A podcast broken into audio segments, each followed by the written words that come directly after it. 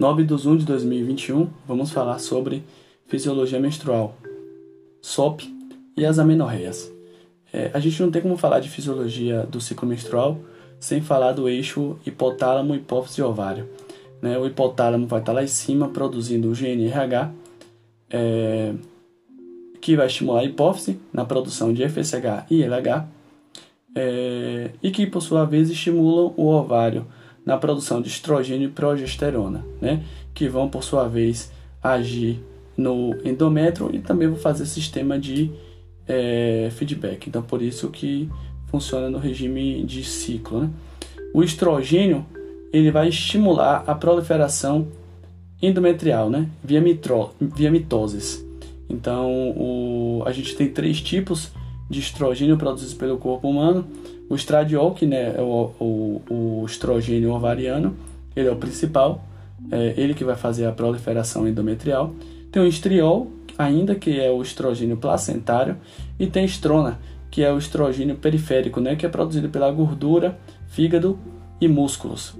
É, e os progestogênios, né, eles vão estimular a secreção endometrial ele vai, secret... vai estimular a secreção de mucopolissacarídeos né, para receber o ovo fecundado, por isso o nome progesterona, né, que ele é um, um hormônio progestação, e vai inibir o receptor de estrogênio no endométrio, ou seja, tem efeito antiproliferativo.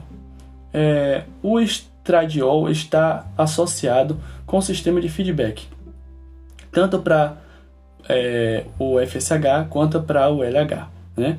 Então, é, quanto mais estradiol o ovário produz, menos FSH é secretado.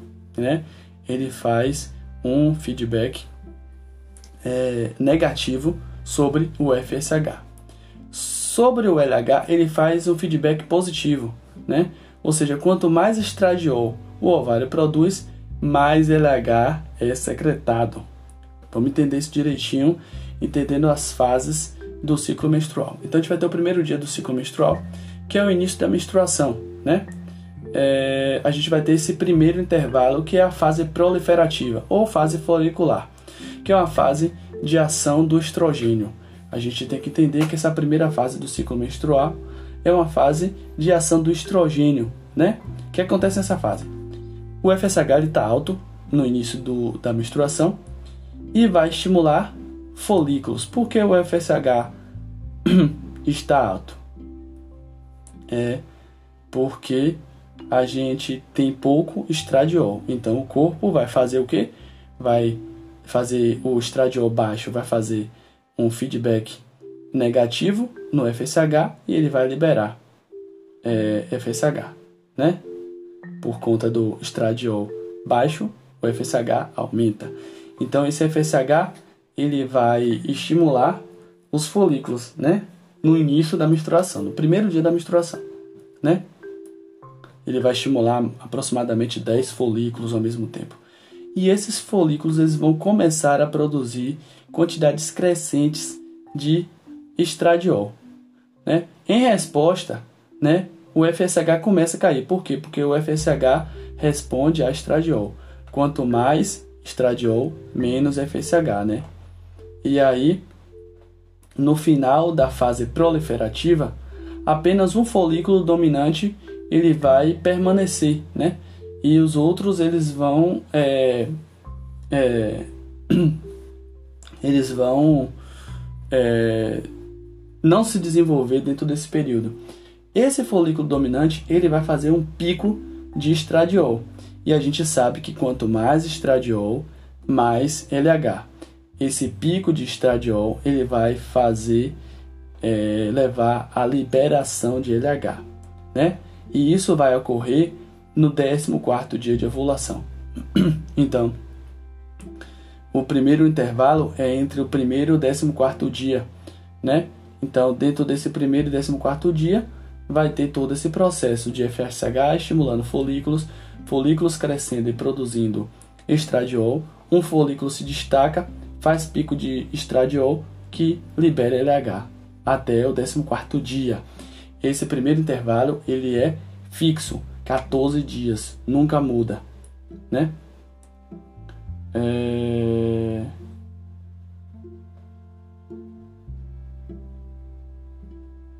É, na verdade, é o contrário, né? Esse primeiro intervalo ele pode mudar, o que não muda é o segundo, né?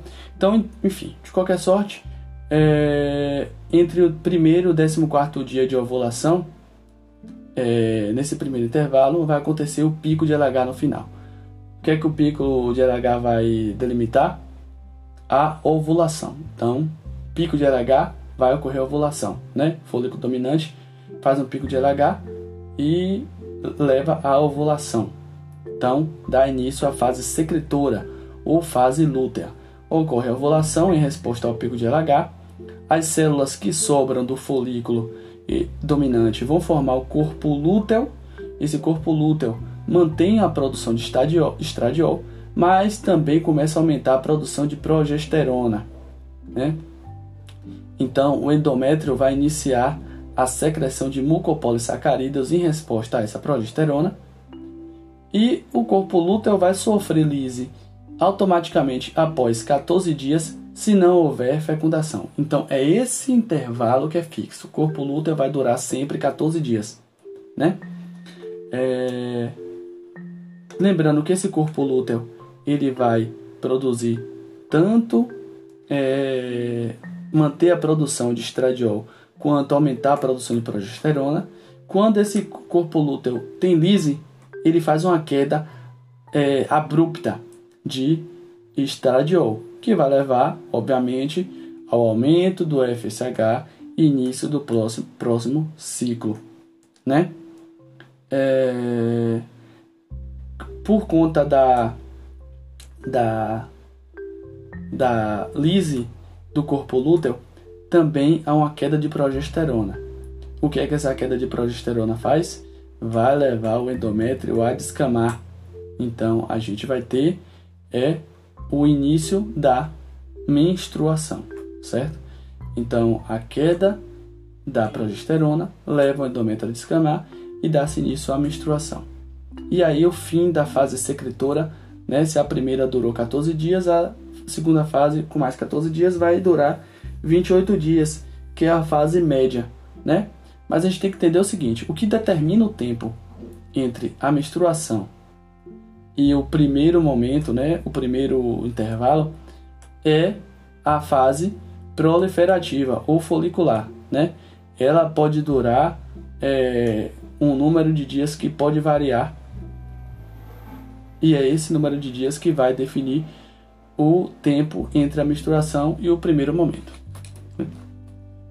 Outra coisa importante a gente entender da fisiologia do ciclo menstrual é a teoria das duas células, duas gonadotrofinas. É, as células da teca, né? É, são as, te, as células que vão ficar do lado de fora, vão ser, vão responder é, onde tem receptores de LH, né? Vamos relacionar teca, telhado, né? Tem os receptores de LH, que vai converter o colesterol em androstenediona e testosterona. Parte da testosterona é liberada e é transformada em estrona na periferia, certo?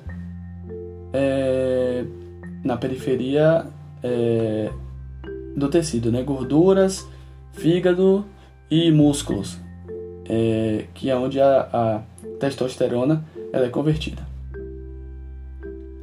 Já a, as células da granulosa vão ter os receptores de FSH, que vai produzir aromatase, que é o hormônio que converte a androstenediona e a outra parte da testosterona em estradiol e estrona. Então, a gente precisa entender que essa é a, a microfisiologia desse corpo lúteo, né? Que dessa, desse folículo que vai produzir tanto vai ter tanto células da teca quanto células da granulosa. E aí, de fisiologia é, menstrual é isso aí que a gente precisa entender e a gente vai começar a falar sobre a síndrome dos ovários policísticos, né? Que é uma disfunção hormonal que leva à anovulação crônica. Ela é uma patologia ginecoendócrina, é a mais comum e a principal causa de hisurtismo em mulheres. Né? Hisurtismo é aquele surgimento de pelos indesejados, né? a purificação aumentada em locais que geralmente as mulheres não têm pelos ou não têm aquela quantidade de pelos. A fisiopatologia, né? É um paciente com obesidade produz mais estrona e, consequentemente, menos FSH e mais LH, né? É, por quê? Porque a gente tem um sistema de feedback, né? O, quanto mais estradiol o ovário produz, menos FSH é secretado, mais o FSH vai responder a estrógenos. Então, se o paciente com obesidade produz muito estrona, ele vai produzir menos FSH, que responde em feedback negativo a uma quantidade alta de hormônio, e é, mais LH, porque o LH ele vai responder ao, é, ao quanto maior a quantidade de é, quanto maior a quantidade de estrogênio, né? Que normalmente é o estradiol, mas ele vai responder à produção de outros hormônios. O paciente que tem mais LH, ele vai converter mais colesterol em hormônios androgênios, né? Por quê? Porque ele vai fazer é, o LH que vai converter colesterol em é, androstenediona e testosterona. Então, paciente que ele tem mais LH, né, a gente entendeu que o, estrogênio, por conta da obesidade, produziu mais LH. Então, os níveis de LH estão sempre altos. Esses níveis de, LH sempre altos vão levar a maior produção dos hormônios é, consequentes, né, que é a androstenediona e a testosterona. Então, vai levar o que aos efeitos androgênicos. A quantidade baixa de FSH estimula menos a granulosa a produzir aromatase. Então não há conversão desses androgênios em estradiol e estrona. É, a quantidade desses, desses androgênios ele vai para a periferia e vai é, resultar em maior produção de estrona pela gordura e mantém esse ciclo. Né? Então, o, o, a síndrome dos ovários é, policísticos, ele tem um ciclo menstrual alterado. Começa esse ciclo menstrual na SOP, né? O FSH baixo no início do ciclo menstrual não consegue recrutar folículos o suficiente, né? É um FSH muito baixo. Por quê? Porque a gente tem hormônios, é, é, a gente tem níveis de estrogênio muito altos e vai fazer uma menor secreção de FSH. Quanto mais estradiol, menos FSH. Quanto mais estrógenos, menos FSH. Então, esse FSH baixo no início do ciclo menstrual não consegue recrutar folículos o suficiente, o LH permanece sempre alto e não faz pico, né? Porque a gente sabe que o que faz a ovulação é um pico de LH. Se o LH está sempre alto, ele não vai fazer pico, né? Porque ele vai estar tá sempre em, em quantidade de pico. E e aí não vai fazer pico, se não faz pico não tem ovulação, né? Então o paciente não ovula, ele não forma corpo lúteo e não ocorre fase proliferativa, né? E aí ele mantém-se um ovário com inúmeros folículos dominantes que não liberam oócitos, por isso que são ovários policísticos. E o paciente vai, pode ter é, amenorreia, por quê? Porque ele não tem progestágeno para fazer é, é, queda e, consequentemente, descamar na menstruação. É, o endométrio na SOP vai permanecer em fase proliferativa por estímulo de estrona, né? resultando em endométrio grosso. Não há progesterona para levar a secreção, como a gente já falou, e o endométrio muito espesso leva à isquemia de extremidades da camada que leva a, eventualmente a um sangramento, né? Então pode ter ainda o sangramento, mas não significa que tenha ovulação. É, a gente tem um acometimento hepático da SOP, né? Um fígado normalmente produz esse HBG, mas na SOP há redução da produção de SHBG, então sobra mais testosterona livre, né, que colabora com o efeito androgênico na periferia. Então qual é a clínica? Né? A clínica é uma menorreia ou menstruações infrequentes, a gente vai lembrar que o endométrio ele não, ele não vai fazer é, descamação, mas pode haver um sangramento por isquemia de extremidade desse endométrio muito grosso. Então vai, ela vai ter a menorreia, na maioria das vezes, ou uma menstruação que vai ser infrequente, às vezes vem, às vezes não vem. É, hiperandrogenismo, que a gente vai avaliar em, a partir de três parâmetros. Pode ter o hisurtismo, que é aumento de pelos, é, pode ter acne e pode ter alopécia androgênica, né? queda de cabelo, queda de pelos. Os surtidos a gente vai utilizar a escala de Ferriman, né? A escala de Ferriman é, é uma escala para é uma escala para avaliar pelos, certo? Ela vai avaliar a presença de pelos e a distribuição em face, é, na o buço e no queixo, é, pelo no tórax, pelo no abdômen, certo? Os purificação de axilas, de região de virilha e dorso, né? E essa purificação até o 8, ela não é considerada surtismo, né? É, pra, lembrando que a gente tem uma alteração de purificação que é indireta, né? A gente tem purificação em buço, queixo, tórax, abdômen, região perigenital, braços, pernas, dorso e região de cóccix e nádega. Então, para fazer oito pontos, eu tenho que ter é, um ponto, basicamente, em cada parâmetro. Se eu tenho dois em cada parâmetro, eu já tenho uma, um valor de, de escala de Ferriman maior do que o normal. É, além disso, na clínica vai ter a obesidade, né, que vai estar presente 70, em 60 a 70% das pacientes, e infertilidade, né, já que não há ovulação, e os ovários ele vai apresentar aspecto polimicrocísticos. Né? Como é que é feito o diagnóstico? Né? Além da clínica, né, que a gente vai suspeitar, a gente vai ter que fazer os critérios de Rotterdam. Quais são os critérios de Rotterdam? São três critérios e a gente precisa de dois para poder fechar. Né? Primeiro critério, menstruações infrequentes ou amenorreia. Né? Não precisa estar completamente ausente. Pode estar infrequente, que já considera um ponto no critério. Outro critério é o hiperandrogenismo clínico né? ou laboratorial. O clínico a gente tem que ter uma escala de Ferriman acima de 8 e o laboratorial a gente tem que ter a dosagem de testosterona é, alterada maior que o valor de referência para a população feminina. Além disso, a gente tem que ter uma ultrassonografia transvaginal com evidência de ovários com aspecto é, multicístico ou com um tamanho aumentado.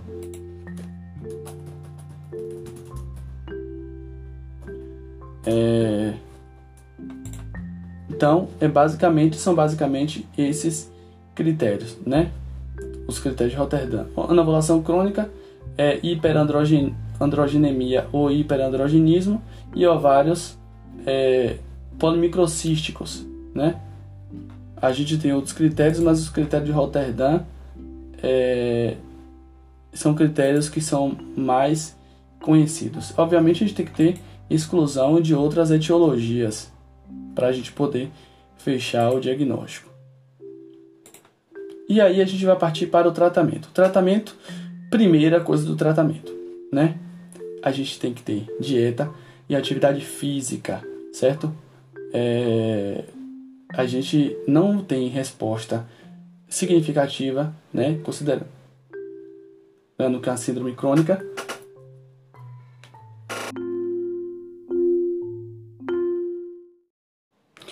Então, além do tratamento, de baseado em dieta e exercício físico, né, que vão dar uma melhora a partir da perda de 5 a 7% do peso, a gente vai ter que fazer é, progesterona de 14 em 14 dias, né? Anticoncepcional oral combinado, que vai unir o tratamento ao desejo de anticoncepção. É, para o tratamento do hiperandrogenismo, a gente vai pode utilizar espironolactona ou finasterida e a metformina para melhorar o perfil metabólico da paciente.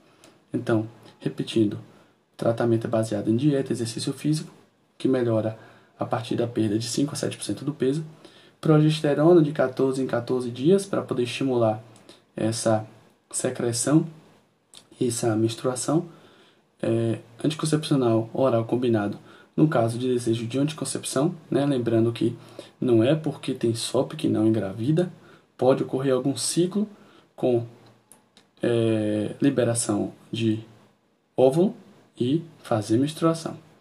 É, para o tratamento da, do hiperandrogenismo, é espironolactona ou finasterida e a metformina melhora para melhorar o perfil lipídico. É, outra coisa importante é a gente pensar sobre a investigação das amenorreias. Né? Qual o conceito? A menorreia é a falta de menstruação por três ciclos consecutivos ou por seis meses. Né? É, a menorreia primária é quando nunca houve menstruação, certo? E a menorreia secundária é a paciente chegou a iniciar ciclos, mas parou por algum motivo. A principal causa de amenorreia é a gestação, né? Então a primeira coisa que a gente tem que pensar na menorreia é gestação. Mas a gente precisa saber se essa paciente teve ou não ciclos anteriores. Então a gente tem que fazer uma investigação direcionada. Como é que a gente vai direcionar a investigação nas amenorreias? São cinco passos, certo? E o primeiro passo é solicitar o beta-HCG. Por quê?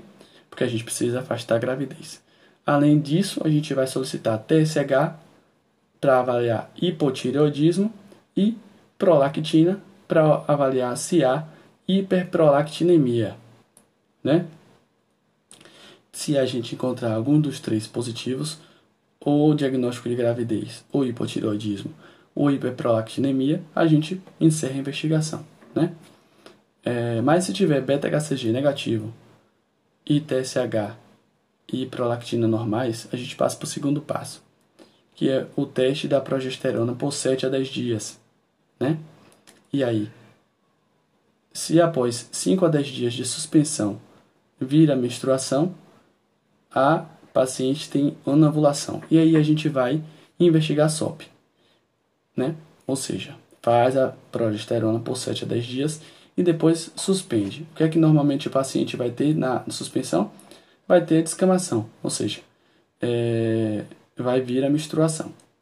Né? Se veio a menstruação, o paciente tem alguma causa de anovulação e a principal é SOP, a gente tem que investigar.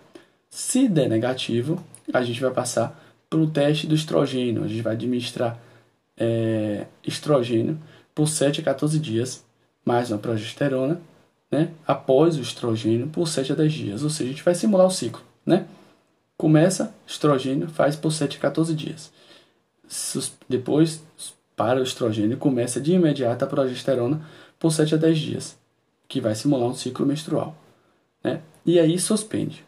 Se a ausência de menstruação, a gente tem pode ter uma disfunção é, anatômica, né? Coretagem, ODIP, né? Mas se por acaso houver menstruação, a gente tem é, a possibilidade de é, um hipogonadismo. E a gente tem que entender como é esse hipogonadismo, se é hipergonadotrófico ou hipogonadotrófico, né? E aí a gente vai partir e investigar isso no quarto passo, né? Que é a dosagem de FSH e LH. Se é, a dosagem for normal, o paciente tem um hipogonadismo hipergonadotrófico, que é de causa ovariana. E aí a gente vai ter que fazer o cariótipo para investigar se é um caso de falência ovariana precoce.